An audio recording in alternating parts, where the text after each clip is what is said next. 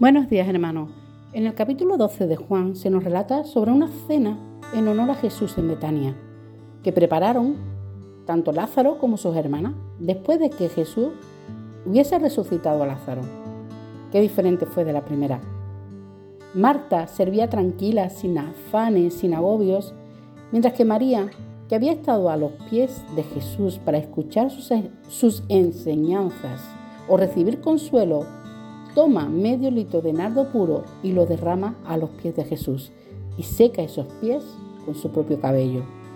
Pero Judas en ese momento se levanta y critica esa acción, diciendo que se podía haber vendido y dado a los pobres, aunque su verdadera intención era robar un poco de ese dinero. María ante esa acusación pudo haber reaccionado y contestarle de mala manera, Podía haber dicho, mira, es mi frasco, es mi perfume y con esto hago yo lo que quiera y tú no tienes que decirme nada. O podía haberse sentido mal porque pensara que tenía razón y que realmente lo que tenía que haber hecho era haber vendido el perfume y habérselo dado y haberlo dado a los pobres, que así a lo mejor a Jesús le hubiese gustado más. Pero en lugar de eso, ella siguió adorando. Estaba centrada en adorar a Jesús, que hizo oído sordo a todo lo que decía Judas.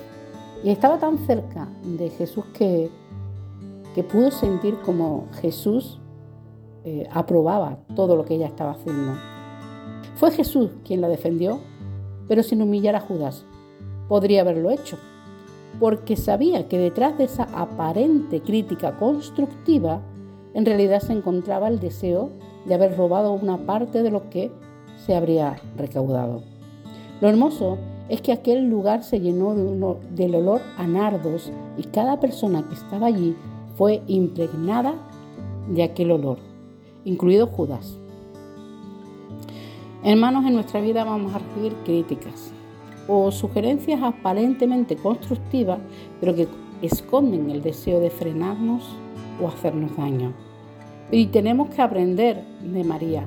María ignoró esas críticas porque estaba cerca de Jesús y sintió que tenía su aprobación. Nada ni nadie le impediría disfrutar de ese momento a los pies de Jesús, derramando no solo su perfume, sino su adoración.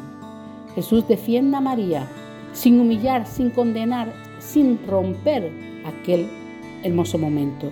Y aquel lugar se llenó de perfume, María se impregnó del perfume al secar los pies de Jesús con su cabello y los que estaban allí también fueron afectados por el perfume, incluido Judas. En nuestra vida, como dije antes, nos encontraremos con críticas, pero tenemos que estar lo suficientemente cerca de Jesús para conocer su opinión, que realmente es la única que nos debe importar. Ser capaces de defendernos sin atacar y dejar también que Jesús sea quien nos defienda. Y saber que la voz de los que nos atacan suena más fuerte, sí, pero que son más los que son bendecidos por nuestro servicio. Con la actitud correcta, haciéndolo todo para la gloria de Dios, seremos bendecidos y bendeciremos a los que nos rodean, incluidos aquellos que nos atacan. Seamos como María, rompamos a los pies de Jesús el mejor perfume y llenemos el lugar del mejor aroma. Que el Señor os bendiga.